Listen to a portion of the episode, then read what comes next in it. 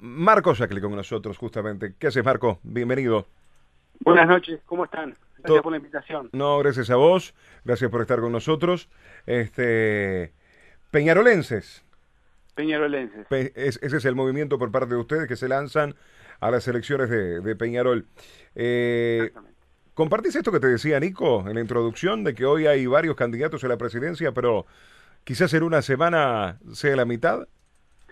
Y puede ser, puede ser porque todavía eh, no, hay definiciones claras de, alguno de los candidatos con más experiencia y trayectoria en el club. Y, bueno, y las agrupaciones eh, más nuevas, eh, naturalmente, por un tema reglamentario también de Peñarol, siempre son proclives a buscar alianzas porque, porque bueno, es la forma más pragmática de, poder acceder al, al, consejo directivo y de esa forma incidir desde dentro del club. Entonces siempre pasa eso, ¿no? Que, terminan siendo menos candidaturas. Claro. Este año es particular porque se está dando todo muy cerca de la fecha, ¿no? Falta un mes y, todavía no está claro ese panorama. Eh, en las últimas horas, o por lo menos tengo entendido de que este fin de semana va a ser clave porque se van a dar algunas alianzas de estas agrupaciones nuevas. Eh, ¿Ustedes están en esa bolsa, entre comillas, de este fin de semana a poder confirmar alguna alianza o se van a inclinar por ir un camino único y en este caso con, contigo como candidato a la presidencia? Nosotros no descartamos alianzas, pero sí tenemos claro el camino que queremos seguir, eh, que, bueno, que, que puede ser también, eh, si, no logramos plasmar en, el acuerdo, digamos, un, dos o tres reivindicaciones de fondo, de contenido, no descartamos la opción de ir solos porque Peñarolense se crea con, digamos, más que con el ánimo de acceder a cargos en el club, eh, se crea con el ánimo de lograr dos o tres cambios muy concretos, pero que pensamos que son urgentes e impostergables en Peñarol para cambiar el sistema de gobernanza, que estamos convencidos que es la constante que nos impide levantar cabeza como institución de hace ya varias décadas. ¿Cuáles son los tres puntos que son claves para tratar de generar una alianza? Y que para ustedes no, no se transan y por eso esa opción de, ir solos porque son tres puntos que, ustedes consideran claves. Bueno, eh, lo resumo en tres, en verdad tenemos un, programa con bastante más detallado en, nuestra página que es peñarolenses.com y invito a toda la gente a, bajarlo de ahí, pero básicamente nosotros decimos, queremos saber, queremos decidir, queremos ganar. Eh, queremos saber es todo siempre desde la perspectiva de los socios, ¿no? Por eso nos llamamos peñarolenses, por, por eso decimos que somos manchas como vos. Eh, estamos, digamos, proponiendo que el socio de a pie se involucre, porque si no nos involucramos los socios, nadie va a sacar esos temas adelante. Saber significa básicamente la transparencia. Lo que planteamos es muy concreto, que exista dentro del club eh, un auditor interno, eh, una persona o un grupo de personas que se dediquen a, vigilar las cuentas, a reportar jurídica y financieramente determinadas transacciones e informar si constatan un, conflicto de interés o, una ilegalidad. No tiene por qué vetar las decisiones, sino simplemente informarlas. Eso ya sería una garantía para los socios que son los dueños del club y para los propios consejeros y asambleístas y fácil de implementar en el sentido de que se puede pasar por una reforma al reglamento. Eh, proponemos eh, en el ámbito de queremos decidir, eh, para que se deje de gobernar de espaldas a los socios, que se haga una plataforma virtual, ya que ahora, por ejemplo, se planteó que era muy posible hacer una plataforma para votar, que lo celebramos, que se puede hacer en el futuro. también se puede hacer la misma plataforma o algo similar para consultar a los socios de determinadas decisiones y para informarlos periódicamente de la gestión. Eso es algo bien concreto que le devolvería al socio el sentido de pertenencia en Peñarol que sentimos que mucha gente lo ha perdido y de hecho eh, no, encuentra una motivación para asociarse, sobre todo los socios que están en el exterior o en el interior del país. Y el último, que es queremos ganar, el tercer pilar, que parece obvio, pero lo resumimos con ese título, eh, estamos seguros que sin el 1 y sin el 2 no se puede dar el 3, por eso es que insistimos en que los socios tienen que saber y tienen que incidir, pero también eh, proponemos que hay que despolitizar la gestión, hay que profesionalizarla y eso implica tener gerencias más autónomas, una estructura deportiva que no dependa de 11 políticos, que es lo que son los directivos en definitiva, y que dependa más de técnicos, y para eso hay que hacer, eh, digamos, consensos y, estructuras que, que blinden las decisiones que se toman. ¿Y cómo se blindan las decisiones que se toman? Por ejemplo, un proyecto deportivo, validándolo con los socios. Entonces, verán en ese resumen que acabo de hacer que es una propuesta muy basada en, los socios, en retomar el control de nuestro club y, bueno, y bastante realizable desde el punto de vista práctico. Eh, en la realidad, hoy en día se, se da esta, en esta elección de que hay varios puntos que, o varios candidatos que vienen puntualmente de afuera. Seguramente es por, por la molestia que ha generado estas últimas eh, directrices por parte de Peñarol que no han funcionado y que prácticamente a veces se habla de que siempre son los mismos. Eso también es lo que a ustedes le terminó de, de, generar ruido, de decir, bueno, queremos participar, queremos... Pero por supuesto, cuando uno ve que pasan los años, que pasan las administraciones, que eh, se acumulan los fracasos en los diferentes torneos, y uno está sentado en su casa, y uno dice, pero esto yo vivo para esta institución, es lo que determina mi alegría, pago para ser socio, de esta institución y, lo están manejando de esta forma. Entonces, lo que nosotros decimos, y que debe ser lo que motiva a que haya tantas opciones también en estas elecciones, que no nos podemos quedar de brazos cruzados, tenemos que involucrarnos los socios. Por eso creamos Peñarolenses, para que los socios podamos tratar de cambiar la constante, lo que las diferentes personas, no nos agarramos con las personas ni con las agrupaciones, creemos que hay gente muy buena, muy bien intencionada en Peñarol, pero que no ha logrado eh, reformar esas dos o tres cosas que les mencionaba antes y que las puedo desarrollar más, que son las que impiden que el club esté blindado de las malas decisiones. Hasta que los dirigentes no rindan cuentas de su gestión, el club, la institución va a ser la que esté presa, vulnerable a las decisiones malas. Porque cuando alguien no tiene que rendir cuentas, cuando alguien no es controlado, es que la institución se puede ver perjudicada. Entonces, en nuestro caso particular decidimos no quedarnos más sentados, involucrarnos y movilizar a los demás socios y decirles, muchachos y muchachas, si no nos movemos nosotros, esto no lo cambia nadie. Claro. Eh, también surge, o por lo menos se habla en base a las eh, actuales movimientos que están en, la directiva. También lo ha dicho mucho el expresidente Juan Pedro Damiani, que ahora inclusive maneja la, posibilidad de volver.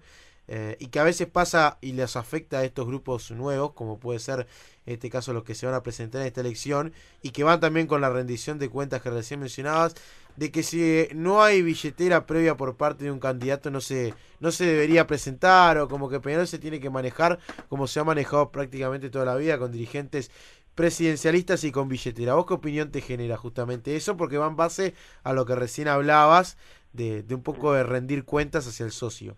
Esos son dos de los mitos que nosotros estamos convencidos que hay que empezar a cuestionar. Hay paradigmas que están en Peñarol, como que Peñarol es presidencialista. Bueno, tuvimos la suerte de tener unos grandes presidentes que, que crearon esa imagen, pero Peñarol eh, se gobierna con un colegiado que se llama Consejo Directivo, que son 11 personas y que no tiene por qué estar dividido en oficialismo y en oposición. Pueden ser 11 peñarolenses que quieran lo mejor para el club, que tomen decisiones políticas y que deleguen la gestión en un equipo profesional, como pasa en los clubes más serios del mundo. Entonces, eh, que sea un presidente con billetera en el siglo XXI, en el fútbol actual, en una institución con el potencial de hacer dinero que tiene Peñarol, eh, lo vemos como un mito que debería eh, derribarse lo, antes posible. Pululan por el fútbol uruguayo y por el mundo los, equipos de fútbol que se organizan con estructuras eh, empresariales, justamente porque ven en el fútbol un negocio, un negocio en formar jugadores, en captar jugadores y, venderlos más caros, pero parece que en Peñarol necesitamos un padrino que venga a, a pagar porque nosotros no podemos manejar nuestras cuentas. Entonces, estamos contra eso, creemos que no hay que ser, digamos, alguien con espalda o venir a poner un crédito para ser dirigente, justamente pregonamos todo lo contrario. Pregonamos invertir en, la formativa, generar recursos genuinos, empoderar a los socios para que mucho más gente se quiera ser socia de Peñarol, que ahora no ven ningún incentivo en ser socio porque ni opinan ni se enteran de nada, y eso también generaría más recursos, y bueno, y otra serie de medidas. Bien. Eh, a la hora de, lo que es el, futuro Peñarol, en caso de que, bueno, ustedes, sea por peñarolenses o por la alianza que hayan generado, eh, estar participando directamente en el próximo gobierno. ¿Piensan en alguna figura del club para dirigir al plantel o como gerencia, como ya se han hablado por, por algunos otros sectores de nombre? ¿Ustedes tienen puntualmente también ya charlado con alguien esta situación? No, no, la verdad que eh, es lo que menos nos preocupa, porque nosotros ponemos el foco en la constante. Y la constante es la gobernabilidad, la falta de rendición de cuentas, la falta de transparencia, que es lo que permite que cada seis meses podamos dar un volantazo y tirar por el piso cualquier promesa que yo te pueda decir ahora con un nombre. Lo que sí estamos abiertos, digamos, eh, a escuchar y a considerar es que alguien venga y diga, bueno, acá hay un proyecto que tiene estas características y una persona podría ser esta porque lo puede dirigir. Ahora, manejar nombres de directores técnicos, ya lo hemos visto en la última década que tuvimos numerosos directores técnicos, algunos han ido de Peñarol hasta siendo campeones, y, eso habla de que, de que podemos proponer todos los nombres que, queramos, pero, pero si no hay una estructura que, digamos, si uno no gana un campeonato y hay un poquito de presión de la hinchada y lo tenemos que sacar, eh, no, no hay proyecto que aguante ni nombre que aguante. Por eso que nosotros ponemos el foco en las estructuras, en la gobernanza, y que fortalece también esas decisiones. Que el socio participe. Miremos lo que pasó en este último periodo Tal vez si ese proyecto deportivo que se inició con el, al principio de esta administración también hubiera sido convalidado por los socios a través de un presupuesto y, objetivos claros, el Consejo Directivo hubiera tenido mucho más espalda para aguantar quizás a Diego López, me imagino, en su momento, pese a que perdió el campeonato. Pero no, eh, Peñarol está vulnerable a esos vaivenes porque la institucionalidad no está sólida depende de que haya una persona con esa superespalda y con esas mayorías. Y no puede ser que sea así, porque tenemos potencial para ser una institución profesionalizada, moderna y, con, y generadora de recursos. Eh, Marco, ¿está confirmado cómo va a ser el día de las elecciones? ¿Se va a hacer ante la arena, Palacio Peñarol? Bueno, ese es el tema del voto digital. ¿Está definido cómo será el acto del, del 5 de diciembre? Yo honestamente desconozco si está definido, es otra de las incertidumbres que los socios tenemos que vivir, pero me imagino que van a tomar la decisión que sea mejor para los socios. He escuchado lo mismo que, me manejase la pregunta, de que podría ser en esas tres eh, ubicaciones. Eh, pienso que, otra opción podría ser manejar menos ubicaciones y quizás eh, separarlo por turnos, pero eso es una opinión mía. La verdad que eh, como, como socio, como asambleísta, no, no, no estoy ni participado ni, ni concretamente informado el día de hoy de, cómo hacer esa, esa organización, ni como candidato. ¿no? Claro, también en realidad Radio Uruguay se escucha en, todo el país de cómo los socios del interior van a votar o si tienen alguna posibilidad de hacerlo sin tener que trasladarse a la capital. Eso tendría que ser una reforma para siempre. Eh, lo que pasa que, claro, voto electrónico a, 20 días, 30 días de la elección me parece algo... Es más pensando en la próxima que en esta. Un poco, y sí, lógico. Para la próxima me parece que, bueno, hacer un proceso que, en el que todas las agrupaciones participen, opinen, traer varias empresas que hagan sus propuestas, mostrar modelos de cómo funciona en otro país. Mm. También es cierto que Peñarol se asesora con la Corte Electoral y la Corte Electoral no tiene experiencia no eh, suficiente en Uruguay haciendo el voto electrónico. Entonces sería algo nuevo, algo que hay que validarlo muy cuidadosamente para que todo el mundo confíe en el sistema y, sea sólido. Con todo lo que pasa en Estados Unidos hoy del voto del voto electrónico, mejor capaz que ni hablarlo, con eso te digo todo. Bueno, eh, sí, en el caso de Estados Unidos es particular, pero lo cierto es que es una democracia que tiene elecciones hace 200 años y hace mucho que confían en, el voto electrónico. Depende de cada estado, mucho allá también. Claro. Marcos, eh, para, para ir cerrando, a la hora de, una futura alianza en caso de que se dé, eh, directamente, si se da es con alguien que no esté directamente en el Consejo o por lo menos de los no sectores más oficialistas, puede ser el sector de Catino, Juan Pedro o el sector de, de Baristo 2809, es puntualmente con alguien más eh, de afuera o que no haya tenido participación como Rubio? No, no, nosotros no, eh, no, no queremos hacer, digamos, eh, alianzas con sectores que estén representados, que hayan estado representados estos últimos periodos en el Consejo, sea oficialismo o no sea oficialismo. Así que en particular los nombres que, que me mencionas... O sea, si se da, puede ser con los nuevos, con Guillermo Varela, con Coya, con gente que no esté en directiva. Y sí, la verdad que, que en el panorama electoral que se está planteando, nos parece lo más saludable eh, que se pueda armar eh, una alternativa fresca, renovadora, con gente que, que, la verdad que no tiene un interés de hacer una carrera política como nosotros, sino que eh, está motivada por el mismo eh, desencanto, que se siente engañada por el sistema, no por las personas, y dicen, bueno, no, Peñarol así no puede seguir. Y esos, lamentablemente, no son los que están en el Consejo hace mucho tiempo, con el mayor de los respetos y, y siempre enfatizando de que muchas de esas personas son, son muy buenas personas y muy valiosas en sus respectivas áreas, pero somos partidarios de, una verdadera renovación, de que venga una mirada nueva que diga, bueno, ¿por qué estas cosas se manejan así? ¿Por qué el balance no refleja lo que tiene que reflejar? ¿Por qué no hacemos un presupuesto? Te, cuento, Marco. ¿Por los socios no pueden opinar? tenemos muchos mensajes de hincha de Peñarol, sobre, también sobre la pregunta que te decía Gonza, de gente que realmente está en el interior las radios públicas tienen esa ventaja de, poder llegar a todos los rincones del país con sus 19 radios en cada uno de los departamentos. Y tenemos un mensaje de Paysandú, de Salto, de Cerro Largo, eh, de los que estoy leyendo por arriba, ¿no? Y pregunten esto, pregunten esto, y obviamente con la intención siempre de votar. Lo que pasa es que a veces es difícil. Yo qué sé, viajar desde Rivera a Montevideo exclusivamente para votar está bravo.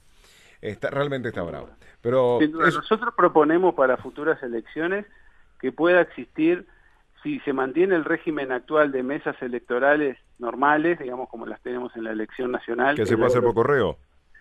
No, que pueda haber dos o tres mesas en el interior del país. Ah, está bien. Sí, sí, está claro. uno, en vez de tener que viajar 600 kilómetros, pueda viajar 100 y, y, tener una mesa ahí. E, es algo que hay que estudiar la cantidad de votos en la región, etcétera. Ahora, yo soy si ya estamos listos para tener la discusión del voto electrónico y podemos hacerlo con las garantías necesarias para el futuro, para la próxima elección, yo personalmente viví muchos años en el exterior del país y, ya les digo, no solo para votar, el socio debería participar por medios virtuales de un montón de cosas, opinar de grandes inversiones, opinar de endeudamiento, opinar cuando se determinen los objetivos, ¿qué queremos? Ganar la Libertadores del 2027, queremos, bueno, porque después todos los gastos, todas las acciones de una directiva tienen que estar validadas por la opinión de los socios. Y ya estamos en un mundo en el cual eso es posible. Entonces, no es solo votar, es ejercer realmente el valor de ser socio, que es ser dueño del club, para los del interior y para los que estén en cualquier parte del mundo. Marcos, te hago, te hago la última. Presentate, porque hablamos de Peñarol y me gustaría saber un poquito más de vos, que la gente te, te conozca un poco más. Ah, que me presente yo de... Claro. Eh, soy de Montevideo, tengo 36 años, antes de la elección voy a cumplir 37. El candidato más joven. Chico.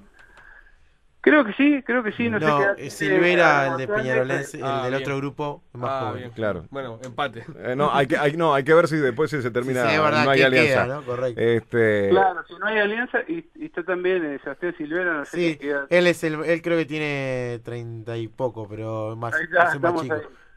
Estamos ahí. Y bueno, en mi caso soy abogado, me trabajo hace muchos años en organismos internacionales, por esa razón vivía en el exterior durante mucho tiempo, eh, siempre siguiendo a Peñarol y como hincha, como socio, eh, también involucrado en las peñas en el exterior.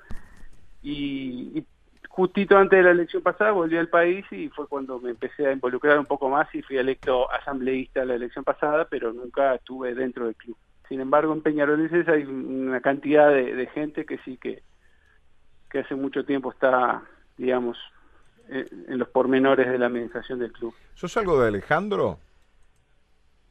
Somos primos lejanos. Mira. Eh, sí, Todos los Sacle vienen del mismo lado. Del mismo lado. trabajé trabajé con, con Alejandro Montecarlo, este, ah. así que lo, conozco y, y, la verdad este no es un apellido tan, tan común. No, ah, no, había, había una tienda famosa que era del primer inmigrante libanés y bueno, todos... ¿Acle, es libanés? Es libanés, sí, creo que hay también una parte inglesa, Mirá, un pueblo inglés mirá. que se llama Acle, pero... Mira, eh, mi segundo, mi segundo apellido es libanés también. ah, mira, Nosar, Nosar es, es libanés también. una comunidad muy muy Sí, grande. sí. Este, Me, no, me, me quedó, me quedó justamente en la presentación que, que recién mencionaba Marcos.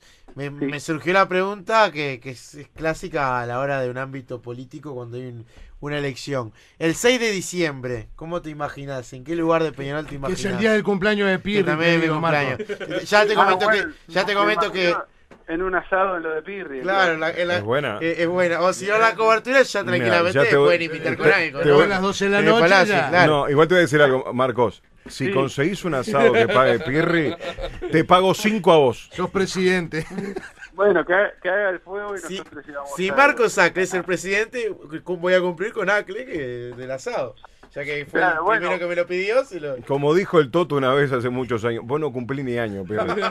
No cumplí ni año. Bueno, y aparte de eso, ¿cómo te, cómo te imaginas el, Mirá, el nosotros seis? estamos preparados para todo, porque si llega a pasar que bueno que los socios dicen no queremos a nadie más, vamos a poner a esta gente nueva de presidente, estamos preparados, porque la verdad que tenemos un equipazo y estamos convencidos que no depende de nosotros, porque hay miles de personas que quieren estar en Peñarol y que son eh, valiosas.